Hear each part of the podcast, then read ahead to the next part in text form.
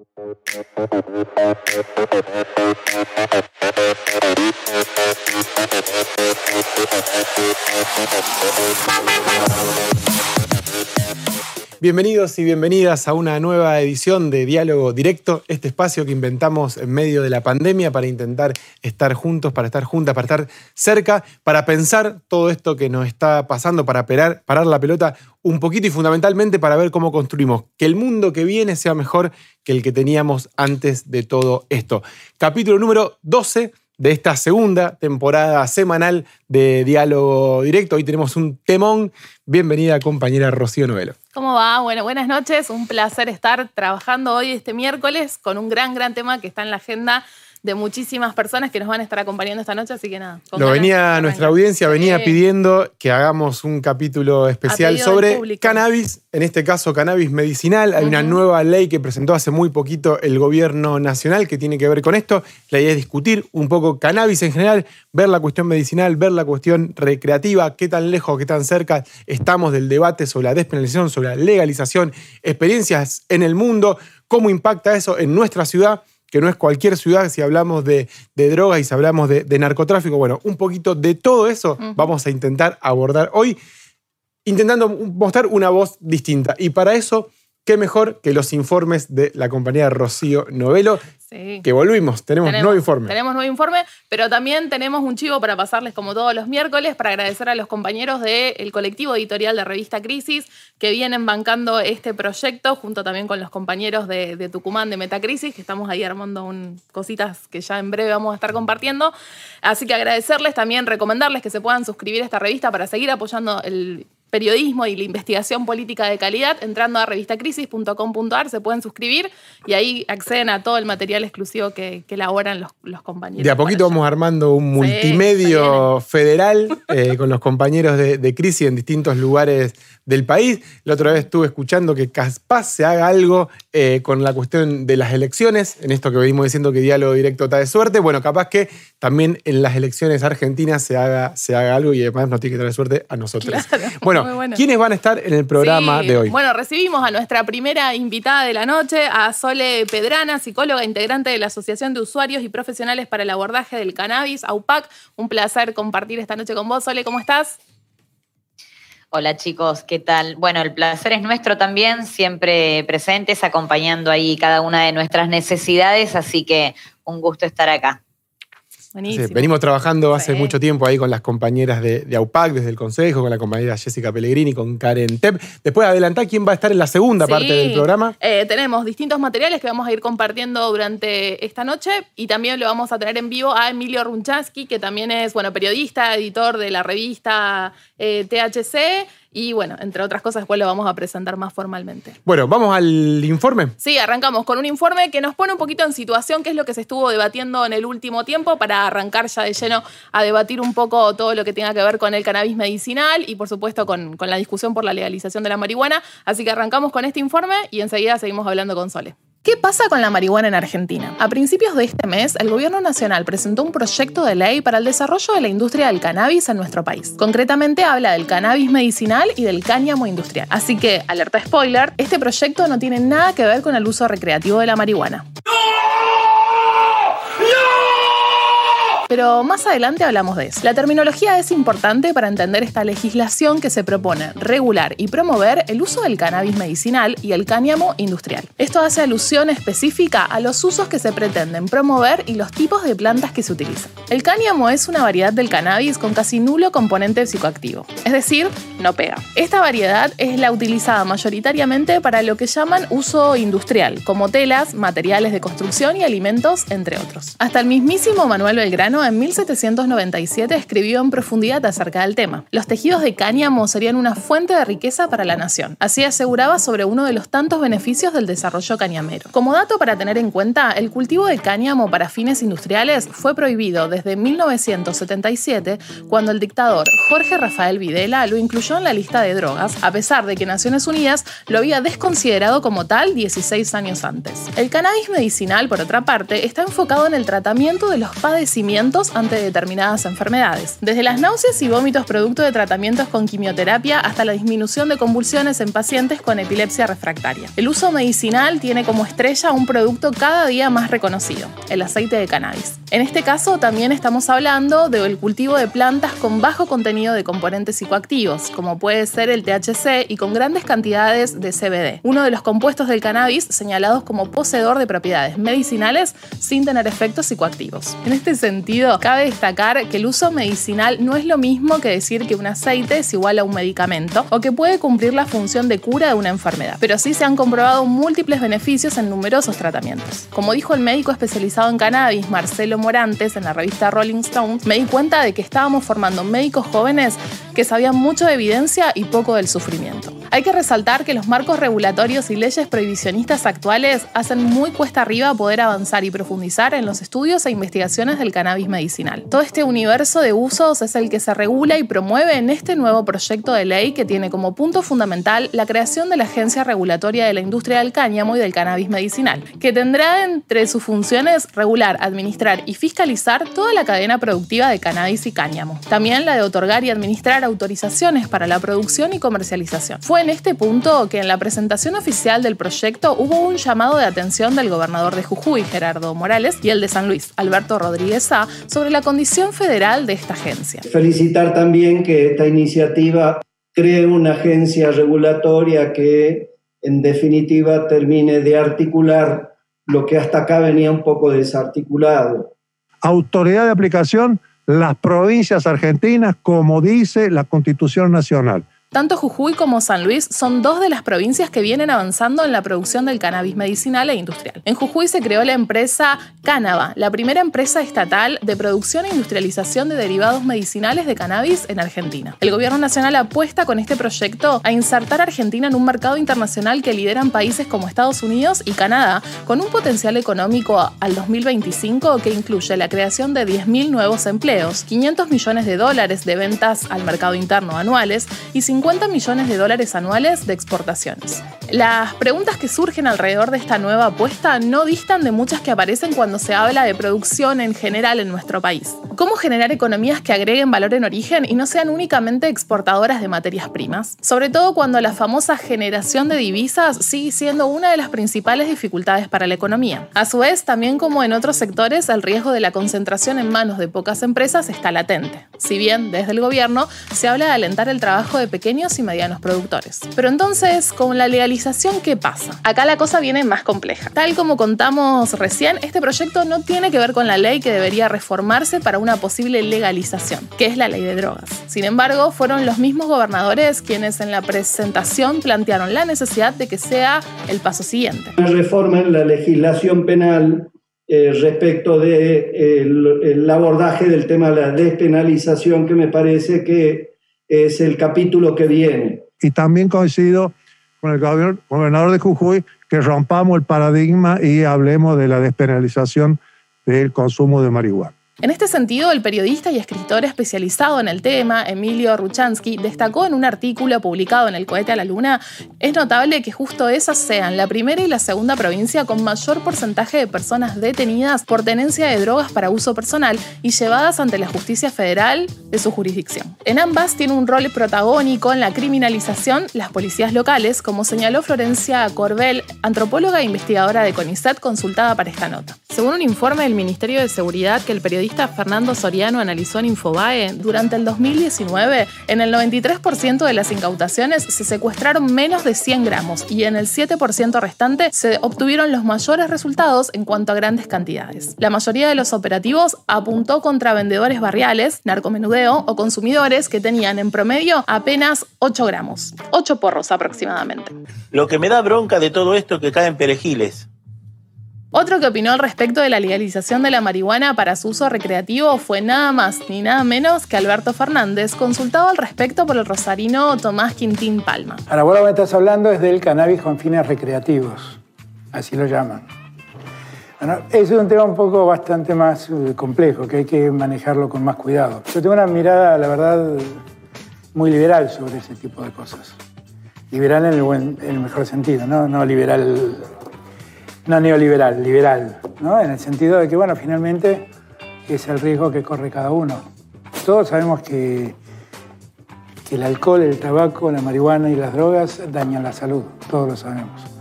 Pero hay gente que, que la pasa bien dañándose, qué sé yo.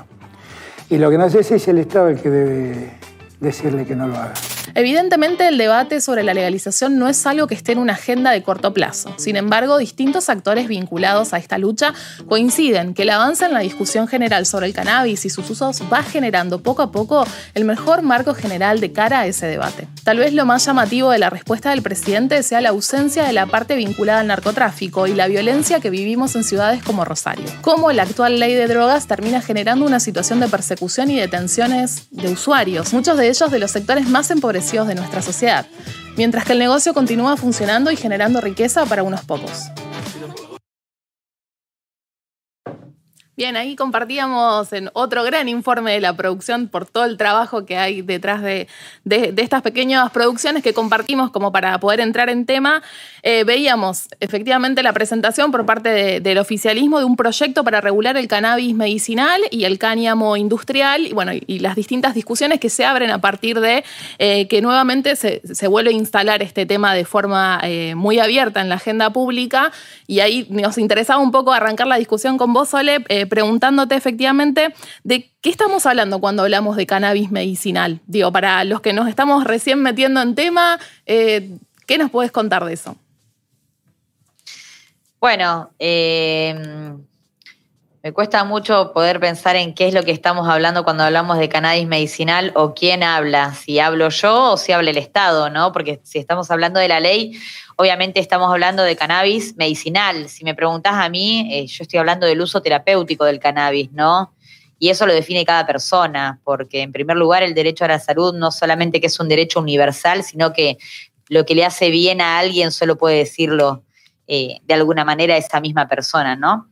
Pero bueno, si nos, remitimos un poco a lo estricto de cannabis medicinal, estamos hablando por eh, cannabis ya eh, cepas de THC o de CBD, porque también el THC tiene un potencial terapéutico y también está eso de alguna forma definido, no solamente por los investigadores de CONICET en Argentina, sino también está de alguna manera al menos en algunos porcentajes establecido dentro de lo que es esta legislación, ¿no? Pero por cannabis medicinal nos referimos efectivamente al uso que hacen aquellas personas que tienen ciertas patologías o ciertas sintomatologías que encuentran alivio en el cannabis y en sus distintas vías de administración. Dentro de ese cannabis medicinal vamos a encontrar preparados artesanales, vamos a encontrar eh, preparados de grado farmacológico, vamos a encontrar eh, distintas, eh, distintas, distintas formas, ¿no? Ay, ahí perdimos el. Se fue el sonido, no sé si te silenciaste. Pero puntualmente, sí, sí, pasé la mano por el pelusa y tapé el micrófono. Eh, pero hoy en este país existe puntualmente una ley que es la de cannabis medicinal que finalmente, a través de su nuevo decreto reglamentario que baja en el mes de noviembre, empieza a permitir que los usuarios eh, puedan acceder a la medicina de una manera más sana, ya que no se van a exponer tanto a las problemáticas legales. Porque anteriormente siempre las organizaciones decíamos que lo que más te dañaba de, tomar cannabis era la posibilidad de ir en cana, ¿no? Entonces, el cannabis medicinal es eso, es ese uso que hacemos terapéutico de la planta, que es la misma que utilizamos para recrearnos, está, pero bueno, la diferencia está puesta en el uso. Ahí te, hago una consulta en esto de, la gente que recién se, acerca al tema. Digo, acá estamos hablando de eh, y me gustaría que vos expliques cuáles son las diferencias antes y ahora del riesgo o no de hacer esto, o sea, de plantar en el patio de tu casa una planta de marihuana y con eso hacer, por ejemplo, aceites. Eh, antes podías ir preso y ahora no. ¿Esto es así o no? O más o menos. Te faltaron las abogadas. Esto es, una estafa. Eh, pero bueno, yo voy a hacer lo que pueda. Bueno, principalmente en este momento nosotros tenemos que entender que desde 2017 existe una ley que lo que avala es la investigación en materia de cannabis y lo que avala es que se importen, digamos, del exterior ciertos preparados como el aceite de Charlotte para poder tratar ciertas patologías. El cannabis no está permitido de cultivar en Argentina. Nosotros no es libre el cultivo de cannabis. Entonces, si vos quisieras tener una terapéutica a base de cannabis, básicamente serías un delincuente. La reglamentación anterior no permitía bajo ningún punto de vista que las vías de acceso a la planta de cannabis, que son básicamente el autocultivo, el cultivo solidario y el cultivo asociativo, encuentren cauce para que la persona realice un tratamiento y todo se reducía a la vía del ANMAT, al informe ultra rápido del ANMAT en aquel momento, a la epilepsia refractaria y a los aceites que vienen por importación. Cuando baja la nueva reglamentación de esta misma ley y por ende deroga la otra, lo que se agrega en el artículo 8 es la creación finalmente de ese bendito registro que no se pudo crear anteriormente por cuestiones estrictamente políticas, claramente está. Y lo que se define ahí es que puede, que el Programa Nacional de Cannabis va a crear un registro en donde se inscriban para el cultivo controlado, dado que no cambió la ley de drogas, aquellas personas que tienen una indicación médica y quieren cultivar para sí o un tercero va a cultivarles o se abastecen a través de la organización social que está previamente inscrita dentro de las organizaciones de la salud a nivel nacional. Entonces, a partir de que baje el decreto de reglamentario en su artículo 8 determina que una persona puede abastecerse de, de esa terapéutica a través del autocultivo. ¿Está? ¿Qué significa esto? Que se abrió el registro o lo que se llama comúnmente ReproCan. ¿Es obligatorio o es voluntario ese registro? Si vos no querés anotarte en el registro, no te anotás, pero seguís corriendo el riesgo de caer en canas si te agarran con una planta, con dos plantas o con nueve plantas. Más allá de que te las haya indicado tu médico, si vos elegiste no inscribirte, hay algo que estás pasando por alto. Cuando vos te inscribís en el registro, vos y el médico te inscriben en el registro, porque es un registro de vinculaciones que vincula al paciente con el médico y con el espacio donde se cultiva, el Ministerio de Salud te emite un certificado. Y ese certificado es suficiente para que en caso de que vos tengas un allanamiento o que tengas alguna problemática puedas dar cuenta de que sos un usuario terapéutico que está cultivando dentro del marco de la ley, siempre que no te pases de lo que te propone la ley, ¿no? La cantidad de plantas que te determina el médico y la normativa vigente. Entonces, sí.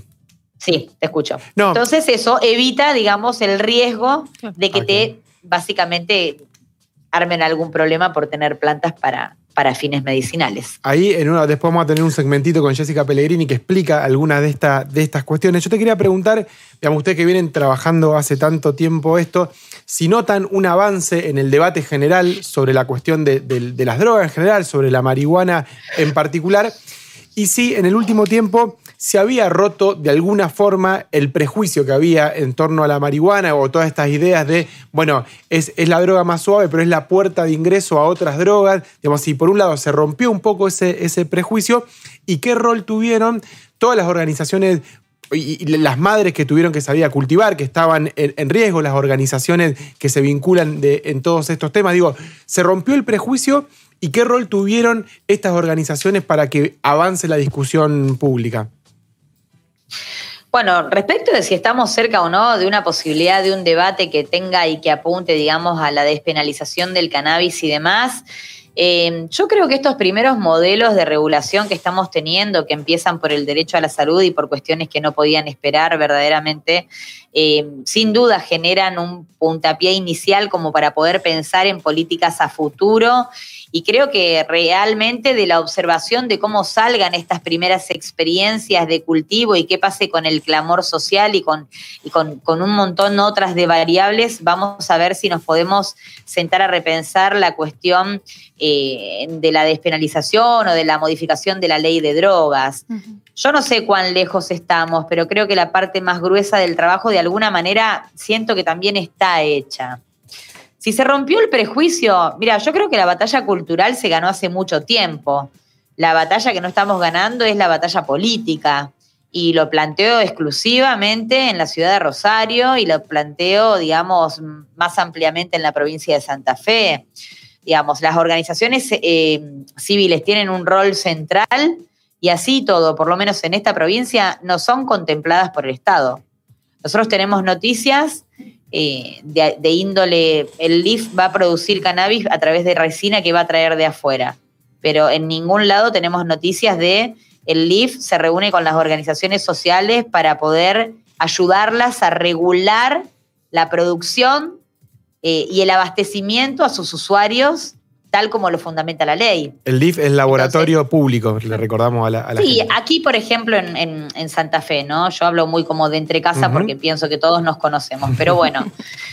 Entonces, en ese sentido, digamos, yo creo que las organizaciones tienen un rol central, lo han tenido porque actualmente son quienes abastecen a la población, el grueso de la población que utiliza cannabis medicinal lo saca de su autocultivo y la primer semilla te garantiza que no se la, te garantizo que no se la brindó nadie más que un cultivador o no se la brindó más que un profesional o más que una asociación.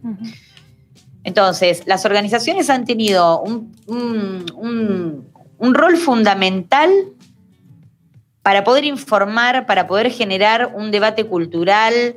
De hecho, el otro día pensaba, son, se ocupan más las organizaciones de las problemáticas de reducción de daño que el mismísimo Ministerio de Salud.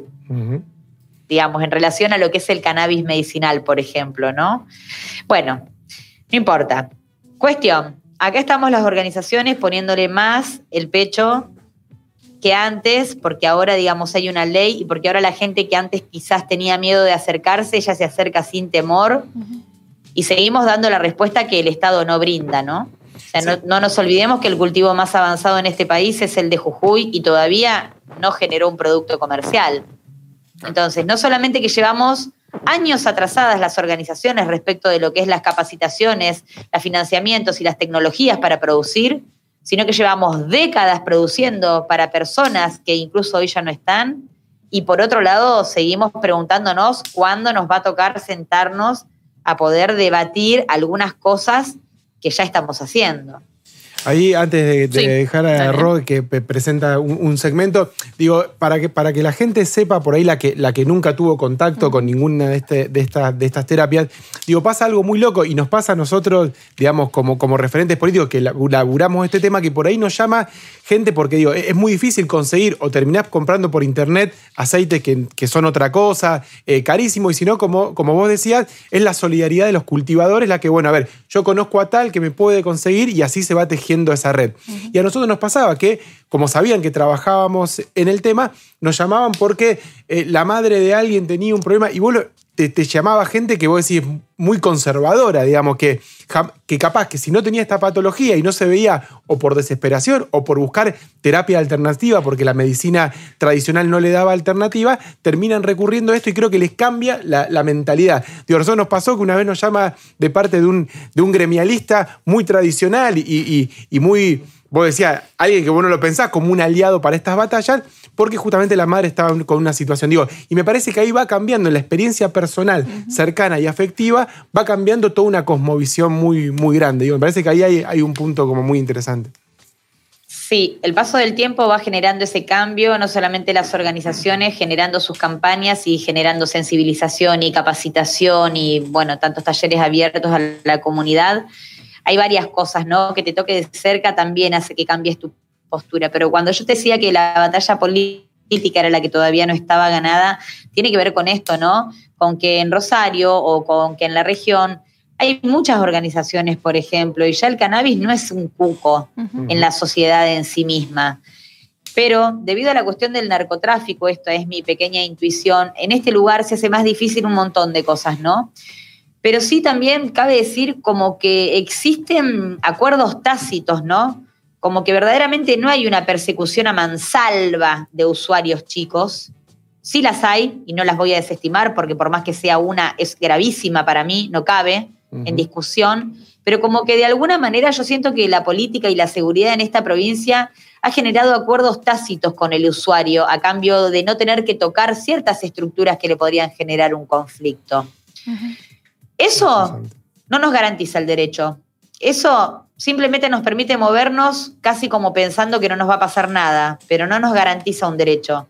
Y un derecho que hoy, por lo menos para los usuarios terapéuticos, es nacional. Y vuelvo a decir esto porque me parece em, que no es dato menor que la provincia de Santa Fe no haya adherido a la ley nacional.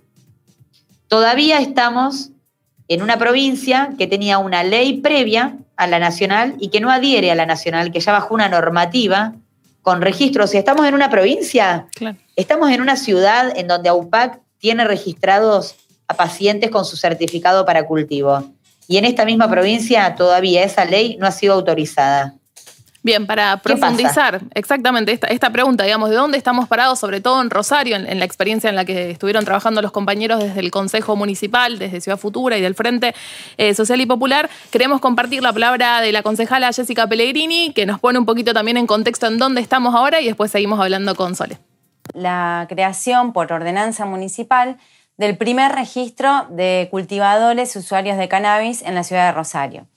Este registro está pensado para que puedan inscribirse y tener un certificado avalado por el Estado municipal todos aquellos usuarios y usuarias de cannabis con fines medicinales y terapéuticos y, paliativos de diferentes dolencias, también cultivadores solidarios, es decir, personas que realizan el autocultivo en sus domicilios y que deciden donar el material a las organizaciones o a los usuarios eh, que, que, lo necesiten.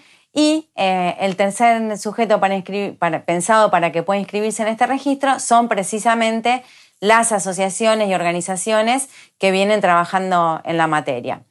Es importante aclarar que toda la, reglamentación fina, digamos, de qué se necesita para la inscripción, cómo se va a desarrollar esto, aún no está, no está desarrollada, es decir, es una ordenanza que fue aprobada por el Consejo y que todavía necesita, como cualquier norma, la reglamentación por parte del Ejecutivo. Está previsto en la propia ordenanza, sí o sí, la participación de eh, las asociaciones que vienen trabajando en la materia y en, en esta temática en la ciudad de Rosario.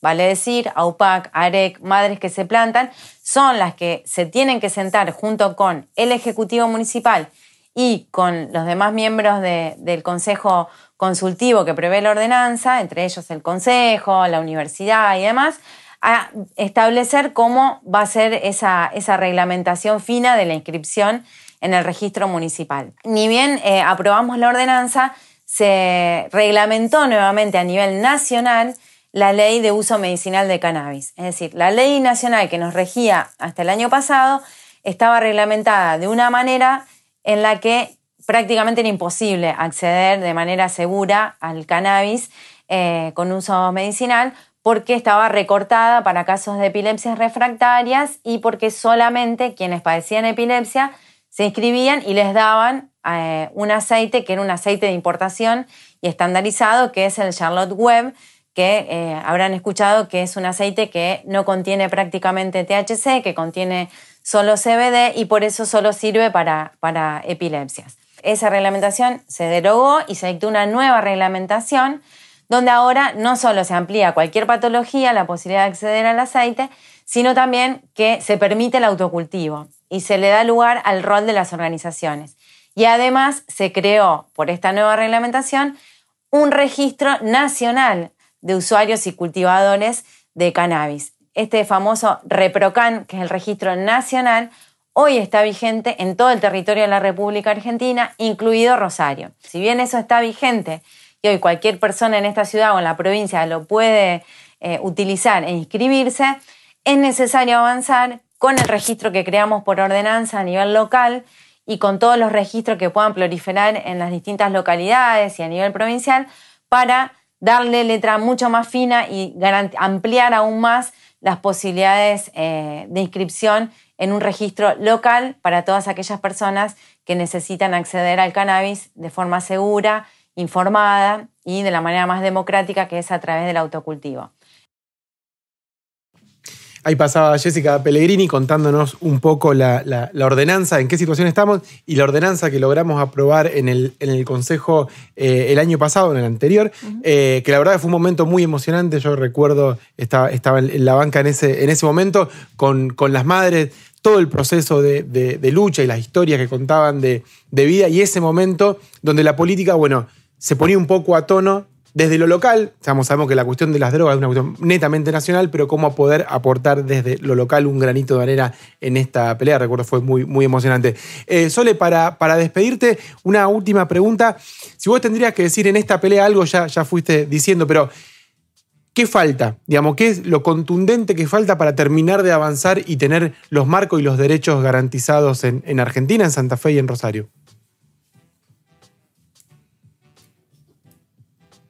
Te juro que. bueno, voy a hacer lo que pueda. No, no, no.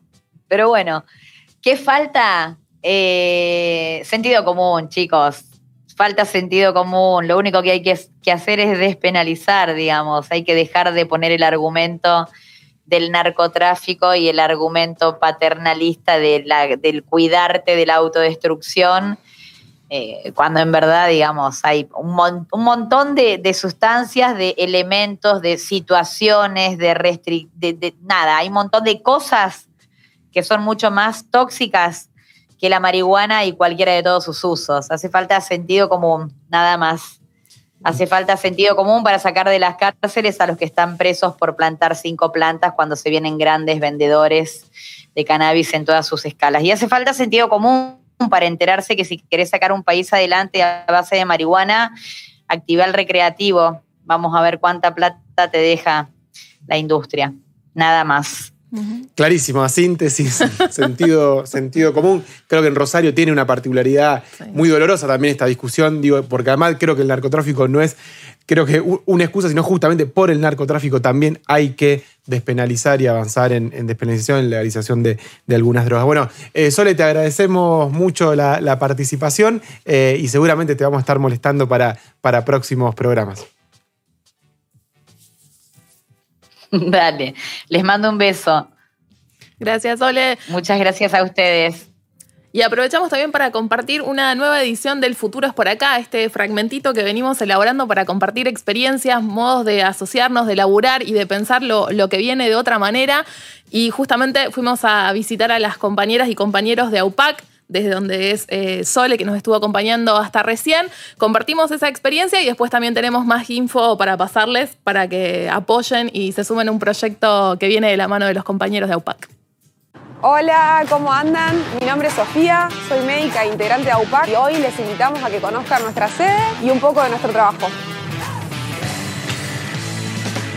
Bueno, AUPAC es una asociación civil sin fines de lucro y que existe desde 2017 cuando un grupo de personas nos organizamos para empezar a laburar en esta temática Militamos justamente por una regulación integral de la planta de cannabis. Brindamos distintos dispositivos a la comunidad, como ser talleres de autocultivo, talleres de extracción. También eh, tenemos un dispositivo clínico donde se le da asistencia a personas que lo requieren, tanto médica como psicológica. También hacemos asesoramiento legislativo y políticas públicas, siempre trabajando de forma horizontal y, y desde la comunidad. Hace un tiempo cambió la reglamentación de la ley 27350 que permitió en el artículo 8 que eh, personas con una indicación médica puedan empezar a cultivar cannabis en sus casas. También que las asociaciones civiles como UPAC, que son numerosísimas, en, nuestro país hay más de 100 organizaciones canábicas, también puedan empezar a hacerlo.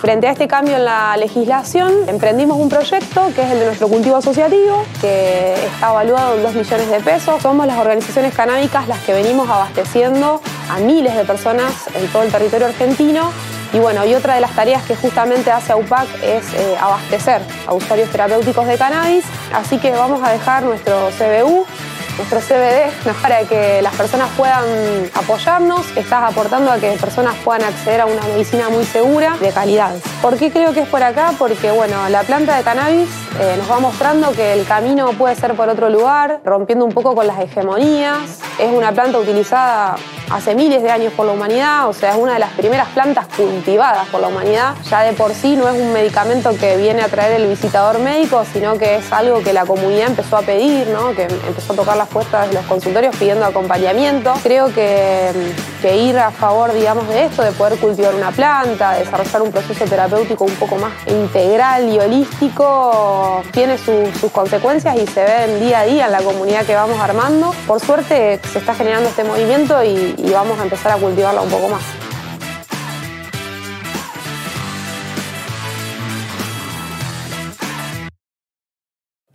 Ahí la veíamos a Sofi de AUPAC compartiendo un poco todo el laburo que vienen haciendo ya hace muchos años, como también nos contaba Sole.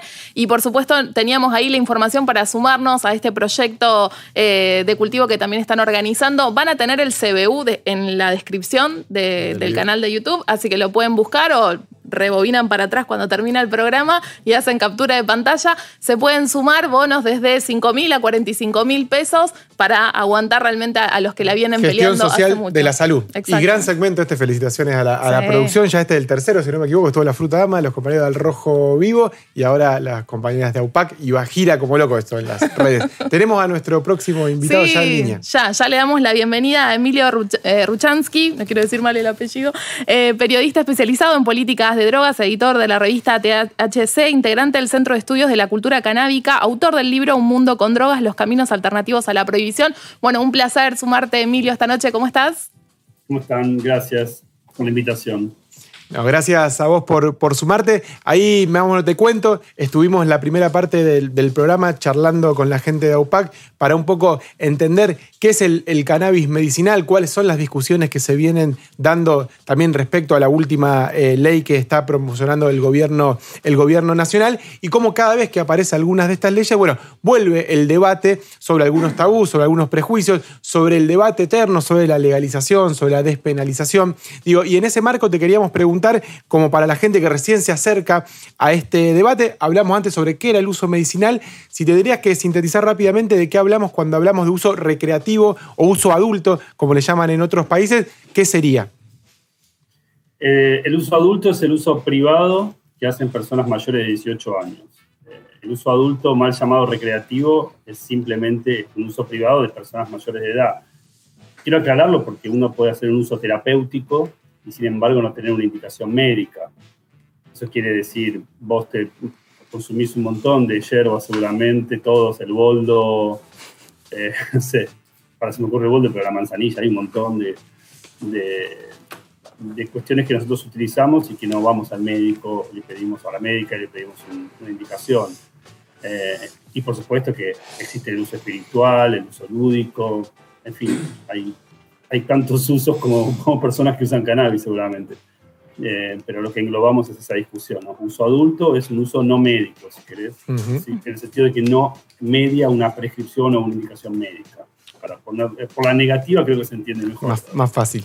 Eh, veníamos eh, discutiendo un poco antes para, para, armar el programa y para prepararlo, cuáles son esas preguntas que a veces, no sé, uno escucha en los medios o en una conversación trata de captar algo y como es un tema muy complejo, a veces es necesario como parar un momentito y, poder consultar y hablar con los que saben. Entonces, aprovechamos este contacto con vos para profundizar un poco eh, cuando hablamos de la lucha por la legalización o la lucha por la despenalización.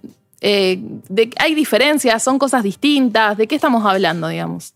Son cosas distintas y creo que hay tres términos. Despenalización, legalización y regulación.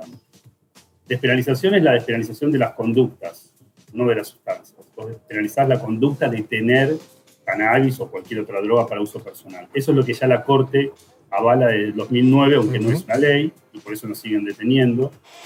Pero para dejarlo en claro, la despenalización no es la sustancia, sino la conducta de tener cualquier sustancia, porque el Estado lo que no puede penar es, en todo caso, la autolesión, eh, aunque uno lo puede pensar como el derecho al libre desarrollo de la personalidad. El Estado no te puede decir con quién acostarte, el Estado no te puede decir si está bien o mal drogarte con lo que sea, café, este, marihuana o eh, benzodiazepina, no importa, digamos. Eh, eso tiene que ver con el uso de tu cuerpo. Me parece que es muy importante entender que la despenalización de la tenencia es la base, porque es la despenalización de la tenencia de cualquier sustancia, no solamente de cannabis.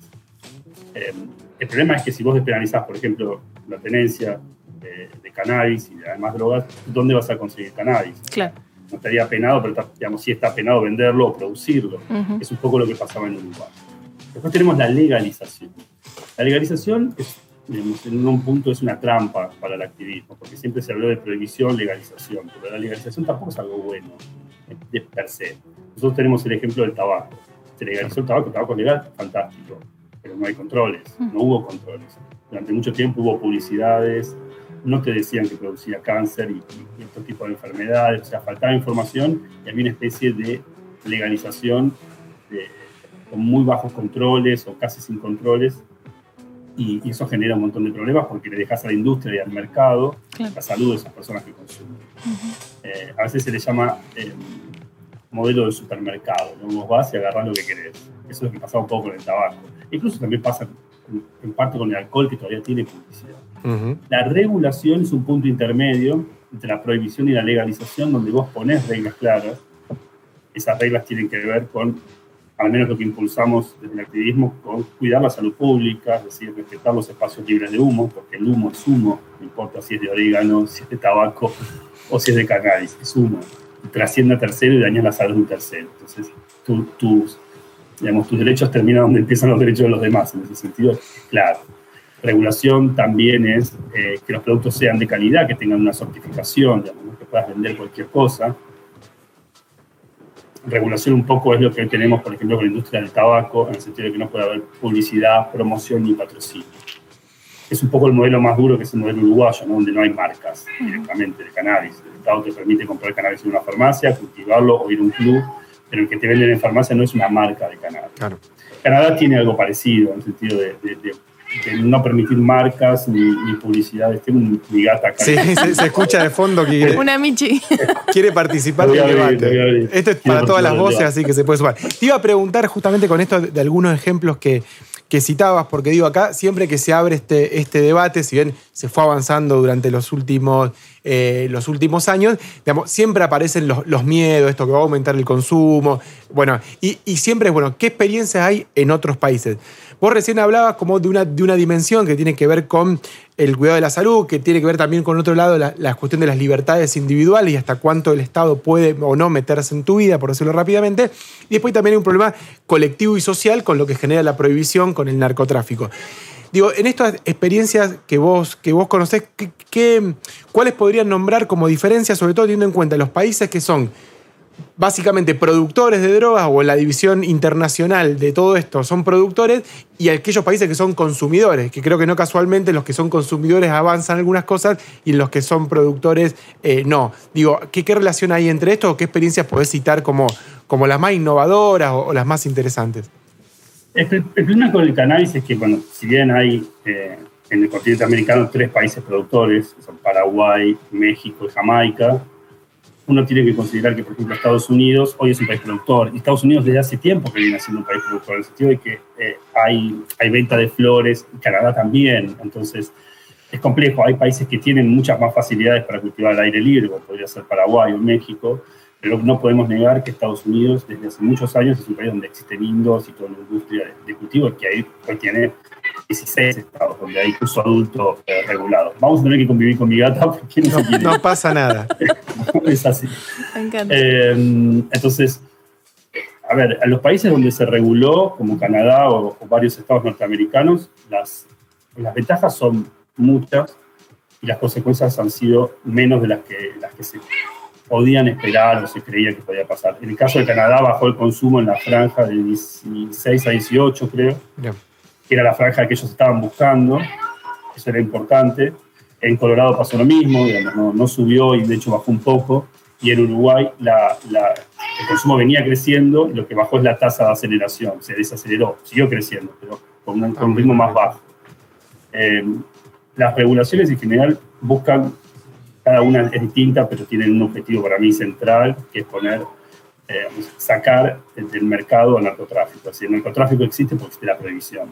El cannabis es caro y malo porque está prohibido, digamos. Si no estuviera prohibido no sería ni tan caro ni tan malo. No se podría vender cualquier cosa. Eso es como...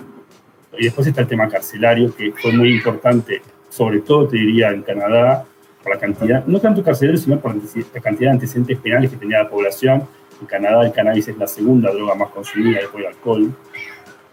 En nuestro país es la tercera, ¿no? Tenemos el alcohol, el tabaco y después el cannabis. Eh, y en Estados Unidos también sí, ahí es más importante el tema de la prisionización porque tiene un sistema persecutorio que es claramente racista y clasista, pero más allá de eso, creo que siempre quiero resaltar este punto, digamos, lo importante acá es sacar a la gente de la cárcel, vos hablas de salud, bueno, estar en la cárcel no es saludable, estar en una comisaría tampoco es saludable, que te tenga la policía y te lleve, tampoco es, te afecta a la salud, digamos, y, hay que dejar en claro eso, porque dice, bueno, hay que proteger la salud, ¿de, quién? ¿Qué salud? Están en la cárcel por un hecho que en otro país ni siquiera obviamente están en la cárcel, sino que lo que tienen que hacer es pagar impuestos si quieres producir o vender es ridículo, pero además es inhumano. Entonces, no hubo un crecimiento ni explosión del consumo. Sí hubo algunos crecimientos en el caso de Canadá, en los adultos mayores, en Uruguay también. Eh, en Canadá tiene que ver con que se pasó parte de la gente que consumía cannabis para fines medicinales, terapéuticos y o paliativos, se pasó al mercado adulto, se cansó de las restricciones o de un montón de cuestiones que tenían que ver con ese mercado, que existe, que es el mercado medicinal canadiense. en Uruguay también creció algunas franjas eh, intermedias y algunas altas, pero siempre estamos hablando de personas mayores de edad. Y me parece que el mejor caso es, Holanda, que si bien no reguló toda la cadena, simplemente tolera la venta de semillas de hashish y de cannabis, no creció. No en la población holandesa, por supuesto que hay un montón de turismo. Entonces no pasó eso, no hubo un crecimiento porque se reguló el cannabis. Y los países que, por ejemplo, despenalizaron, como Portugal, hay que aclarar que Portugal despenalizó la tenencia eh, para consumo personal de todas las sustancias, pero igual todavía obliga a tratamiento, tiene algún sistema, algún tipo de pena encubierta. Pero tampoco creció. Creció un poco la demanda, porque mucha más gente se empezó a animar a acercarse a los servicios. No es que creció más el consumo, sino que creció un poco más la demanda de atención a partir de la no criminalización. Eh, digamos, yo creo que esto ya lo ha dicho incluso el presidente de la Nación, Alberto Fernández, como dijo, bueno, ¿qué pasó en Uruguay? Nada. Uh el consumo, ¿qué pasa? Nada. No se caen los aviones, me es como el matrimonio igualitario. Viste un derecho aparte de la población. ¿Qué pasó? Nada. ¿Se acabó la familia argentina? No. ¿Hay más putos? ¿Hay más lesbianas? No. Simplemente los putos, las lesbianas y las trans tienen otros derechos que antes no tenían. Entonces, eh, creo que en este sentido hay que tener, verlo desde, lo que realmente es. Una cuestión de derechos humanos, donde la guerra de las drogas está trayendo muchísimas más consecuencias que el consumo de las sustancias. Eso bien. como dice Pepe Mujica en su momento, peor que las drogas es el narcotráfico. Eh, sobre eso queríamos profundizar un poquitito más, también teniendo en cuenta la, particularidad de nuestra ciudad, de Rosario y, de Santa Fe. Pero antes de meternos en eso, quería compartir algunos de los mensajitos que nos están dejando en el chat. Em, por ejemplo, Juan Suárez dice: industrialización sin legalización es negocio para pocos y persecución para la mayoría de los usuarios. Eh, Silvina, eh, perdón, Silvia Luna dice: ¿por qué no liberar la planta? No hay argumento válido. Diana Studi dice: hay que esperar este diálogo directo y también eh, Florencia Giacometti le deja un saludo a Soledad, dice clarísima, sentido común para entender la solidaridad organizada, entre otros mensajitos, así que agradecemos a todos y a todas los que nos están acompañando. Y nos quedamos ahí en, lo último que nos decía Emilio de, bueno, eh, entender, digamos, em, que existen otras alternativas a este paradigma de, prohibicionista o, de prohibición y en ese sentido eh, profundizar un poquito más en ¿Cómo influiría la legalización? Eh, hablábamos con los compañeros hace un ratito que en Rosario, por ejemplo, este paradigma de mínimas tiene un muerto por día, eh, ya sea tanto por eh, la disputa entre las bandas o por resultado, digamos, de la política de seguridad. O sea, que el, costo y, la sangre lo vemos y lo paga determinado sector social, porque eso también es, es así. Eh, la legalización ayudaría, digamos, de alguna manera a, poder cambiar un poco esa realidad, como lo ves, y, de paso metemos otro, otro datito en esa pregunta.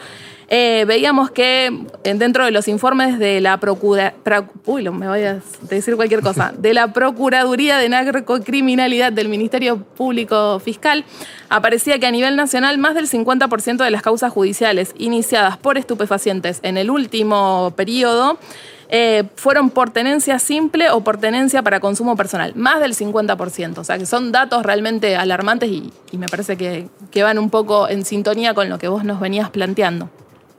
Bueno, mira, para tu primera pregunta es complejo. A ver, lo que hace la regulación del cannabis, que es la sustancia más consumida en el mundo las ilegales, ¿no? es quitarle mercado a, los tranzas, las tranzas, o mejor dicho, digamos, a todo el circuito del narcotráfico, que quiero insistir con esto, me parece importante. El narcotráfico no es la persona que te vende solamente. El narcotráfico es productor, productora paraguayo, paraguaya que está siendo explotado en Paraguay, eh, el aduanero que lo deja pasar, el prefecto, la prefecta, el gendarme que lo deja pasar, la policía que lo maneja en la ciudad, el banquero o la banquera que lava ese dinero, digamos. es muy claro, yo creo que hicimos una compilación con algunos colegas de ustedes en Rosario que se llamó Que el narco no te tape el bosque. Y yo creo que esa frase resume un poco mi, espíritu en ese sentido. Eh, narco es la policía, realmente es eso, y en Rosario lo que está pasando es eso, el cartel es la policía. Eh, hay, un investigador de la mafia italiana que una vez lo dijo más claramente, le preguntaron por qué no había como mafia al estilo italiano o colombiano en Argentina. Y el tipo dijo, bueno, porque la mafia es la policía. La policía no permite la competencia en ese sentido. Entonces quiero aclarar esto, porque muchas veces vemos como, no somos narcos. ¿Qué es narco? El pibe, la piba que están dentro de un búnker, yo te diría que eso es una víctima narcotráfico, de las redes, narcocriminalidad, etc. Eh, la regulación le va a sacar mercado claramente a, los distribuidores, etcétera, y también puede reconvertir a mucha gente, eh, en el sentido que gente que por ahí cultiva y vende, pueda reconvertirla y, que tenga un empleo y que pague los impuestos como corresponde, etcétera. De todas formas, si uno regula, lo que pasa, si regulas el cannabis, que van a quedar otras sustancias, que el consumo no es muy menor, pero que existe, como el clorhidrato de cocaína, la pasta, el éxtasis, el LSD, etc. Pero le estás quitando la, mayor parte de los clientes, porque la marihuana es lo más consumido. Y después hay una cuestión que es muy importante y que descubrieron los holandeses. La puerta de entrada a las drogas duras, si se quiere, no es el, la marihuana, sino el dealer. Si vos sacás al dealer de por medio, regulás el cannabis, mucha, mucha gente no va a consumir ni clorhidrato de cocaína, ni pasta base, ni ketamina, ni otras sustancias, que las pone el dealer. Los uruguayos le llaman el efecto góndola, ¿no? Vos vas a comprar al tranza marihuana y te dicen, mira, no tengo, pero si te querés llevar esta cosita, que es cocaína o lo que sea, bueno, mucha gente comienza a, consumir esas sustancias a partir de ese contacto con la clandestinidad. En ese sentido, piensen mucho en el aborto, porque acá estamos hablando de lo mismo. No estamos ni a favor ni en contra del aborto, sino en contra de la clandestinidad. No estamos a favor del cannabis o en contra del cannabis, sino en contra de que haya clandestinidad. Eh, la discusión no pasa por eso. yo no te voy a decir que la marihuana es buena o mala. A mí ya no me interesa eso. Me interesa que entiendan que el mercado, la clandestinidad, el mercado clandestino es peor y hace mucho más daño. Entonces la regulación va a terminar con eso en gran parte. va a sacar clientes y va a sacar nuevos consumidores y consumidoras de otras sustancias. No me acuerdo la segunda pregunta.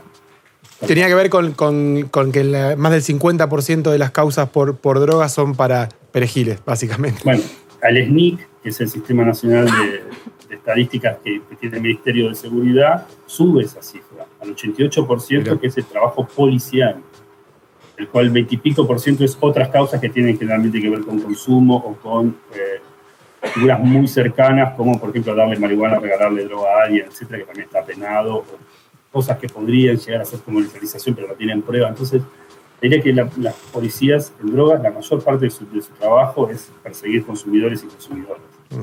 Eh, y ahí hay otro ahorro enorme.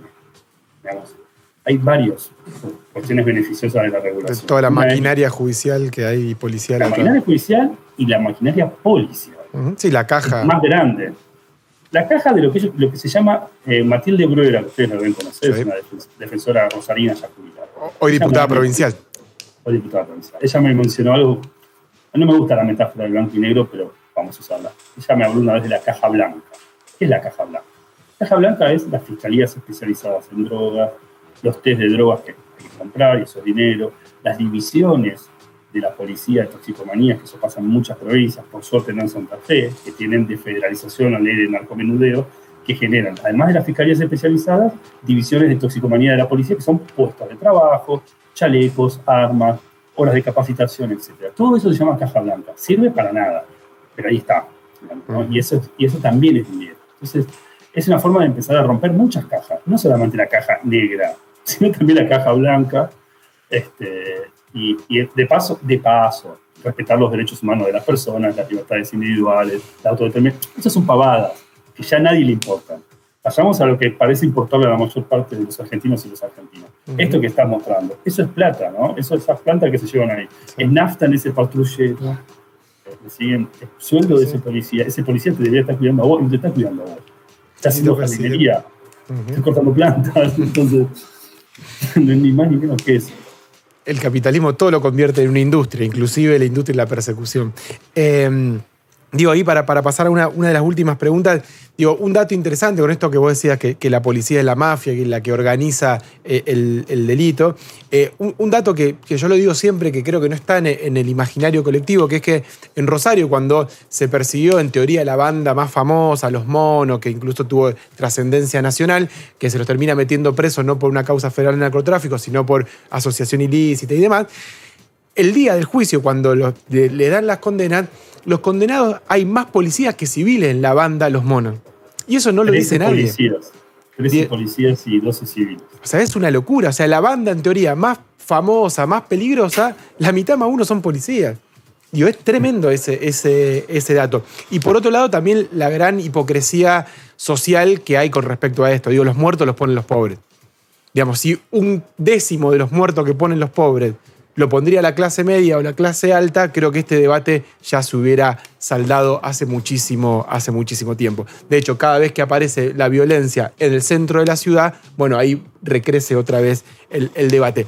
Eh, un, un, elemento que nos, nos parecía interesante, tu mirada en esta ley que propone el gobierno eh, nacional, con también la experiencia que se está llevando adelante en, en Jujuy, cada una con, con sus particularidades, pero que bueno, que de alguna manera trae el debate desde el punto de vista quizás no, no, de la salud concretamente, sino hasta de la necesidad de, del país de divisas y cómo encontrar en la industria de, del, del, cannabis una forma de romper con la restricción externa y todo este tema eh, macroeconómico, es si hay también en este caso un debate de antaño de nuestro país que tiene que ver con qué rol ocupamos también en la división internacional del trabajo. O sea, si cuando tengamos esta industria también vamos a ser productores de materia prima como lo somos con los alimentos, o además podemos agregar valor en origen y exportar o producir el, producto terminado. ¿Está ese debate eh, en esto que estamos tratando?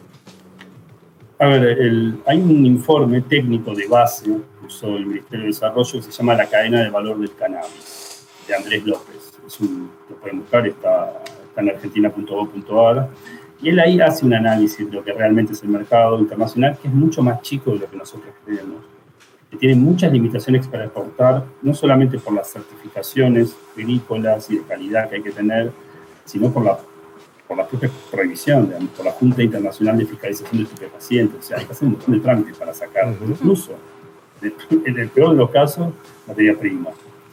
Eh, la, lo que sí se ve es que Argentina podría hacer algunos productos para los países limítrofes, uh -huh. que tienen tanto desarrollo. Argentina tiene laboratorios y tiene una industria en ese sentido, más establecida.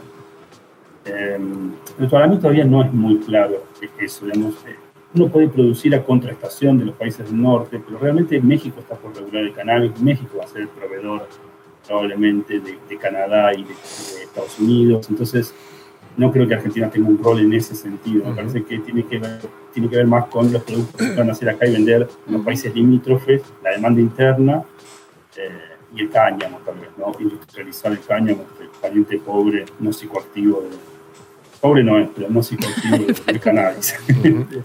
Me parece que puede ir por ahí. Insisto, el que le interese mucho son 80 páginas. Yo se las recomiendo porque ahí también te muestra son los grandes jugadores, ¿no? Inglaterra, con GW Farmacéuticas, que son los que crearon Sativex, están hace muchos años, y después Canadá y después Estados Unidos. Y sí, hay una expansión, hay, hay algo que dice el informe que es cierto, las empresas grandes se manejan como multinacionales, uh -huh. no son hippies haciendo negocio, uh -huh. son multinacionales, y eso hay que tener en claro, y por eso empecé hablando de la regulación del mercado adulto en el sentido de frenar la industria, al menos poniendo reglas, porque si no lo que va a pasar, que en algún momento puede pasar, es que no pongamos reglas y que aumente el consumo, que haya publicidad, claro. promoción, patrocinio, o sea, que lo dejemos en manos de la industria. Yo estoy a favor de que haya varios puntos de acceso, autocultivos, clubes y venta minorista, no, no solamente, porque hay unos mensajes alguien decía que viven en la planta. Por supuesto que viven en la planta, estamos todos de acuerdo, es una planta, uh -huh. está presa y la podemos erradicar. Pero tampoco podemos ser ingenuos en el sentido de que no todo el mundo puede cultivar. Claro no todo el mundo puede ir a un club. Mucha gente labura todo el día y lo único que quiere es como que compras un vino, compras un licor. ¿Quién te lo va a vender? ¿Cómo va a estar hecho? Si no tenés publicidad no. Esas son las discusiones que se dan para adelante. La discusión ya no es cómo, eh, si regular o no, sino cómo regular bien. ¿Para qué? Por ejemplo, la industria de los alimentos, que es uno de los problemas que no comenté, que pasó en algunos estados norteamericanos, de accidentes, porque los paquetes no decían bien que tenían adentro, entonces chicos comiendo cannabis no se van a morir, que tampoco está bueno. Eh, o adultos mayores que pensaron que era un chocolatito, se lo comieron tu abuela, tu abuelo, y después para agarrar un auto. Se pasó de ser una anécdota a claro. el auto. No, claro. Ese tipo de cosas son cosas que, de las que hay que aprender, y hay un dato muy interesante de, de el primer estado norteamericano que reguló, es que los servicios de, de emergencias, de consultorías, no solamente de emergencias, entre los accidentes, las consultas que realmente tenían eran de padres que no sabían cómo hablar, con los hijos. Eso es una de las cuestiones que a ustedes les parece una pero es, es lo primero que va a pasar. Cuando vos regules el cannabis para uso privado, para uso adulto, no vas a saber cómo explicarle a tus hijos que algo que socialmente es el demonio, es una porquería, es un veneno, vos estás consumiendo. Eh, vos no te escondes para tomar una cerveza de tus hijos. Sin embargo, si fumas cannabis, incluso mucha gente que fuma tabaco se esconde. No me parece mal, digamos. Pero esa también es una de las cuestiones, como hablar seriamente con los chicos, las chicas, con tus hijos, explicando lo que estás haciendo y los peligros. Uh -huh. bueno, hablar del tema. Exactamente. Dar información y no, decir pavadas. Tal cual. Los debates que vienen. Los debates que vienen y, y, poder dar información clara es fundamental. Bueno, Emilio, te agradecemos muchísimo por tu tiempo, por las ideas que nos compartiste y bueno, esperamos volver a, a cruzarnos en este diálogo directo. Muchas gracias. Espero cruzarnos en Rosario. Siempre Perfecto. Serás bienvenido. Muy bien. 10.01. Bien, volvimos, volvimos al timing. On time, on time. gran programa, gran sí, programa, grandes tremendo. entrevistados, un tema enorme, un tema de mucho interés. Y esto, me quedo con esto último que decía, parece que un debate fundamental es que esto, después de tanto año de prohibicionismo, de tanto daño que generó uh -huh. eh, todo esto, bueno, si esto avanza, que no lo convertamos en otro negocio más, en otra Coca-Cola, en otro eh, McDonald's, en otro... Eh, digo, ese me parece que es el, el debate que, que, viene, porque el capitalismo lo que toca lo convierte en un negocio, digo, y me parece que ahí hay que estar un poquito eh, atento. ¿Tenemos algún mensajito más o ya nos despedimos? Sí, antes de despedirnos tenemos otro chivo de la noche, que me encanta pasar esto. Eh, todas las semanas van a poder encontrar en las redes del Distrito 7 una propuesta para mira, te resuelve la, pero la vida, no la semana, la vida te resuelve. Son viandas congeladas que las encargás, entras a las redes, vas a ver un link, haces tu pedido, lo pasás a buscar y comes algo riquísimo. Todos los días tenés distintos menús, vas descongelando, lo pones en el hornito un rato y chau. Entrá y tenés los menús de lunes, martes, miércoles, sí. jueves, viernes, comprás todo junto, lo vas descongelando. Y, y, bancamos con autogestión a los compañeros que la vienen peleando. Que la vienen peleando y mucho. mucho. Sí. No sé si salió muy roja mi campera, porque le decía a la, a la, producción que ya vamos por el capítulo 12 y yo no tengo más buzo para ponerme. O sea, eh, Pero entonces, vale repetir, vale repetir. Ya, ya repetí varias veces. Así que, de negro para. Digo, zafar. si hay algún, algún canje disponible, no digo grandes marcas, una pilchería de barrio que arrime un busito por. Cualquier cosa será bienvenida en este programa. Así que bueno, muchísimas gracias a todos y a todas que estuvieron ahí bancando esta nueva edición. Esperemos haber aportado un poquito de claridad en medio de tanto ruido y nos vemos la semana que viene en otra edición de Diálogo Directo.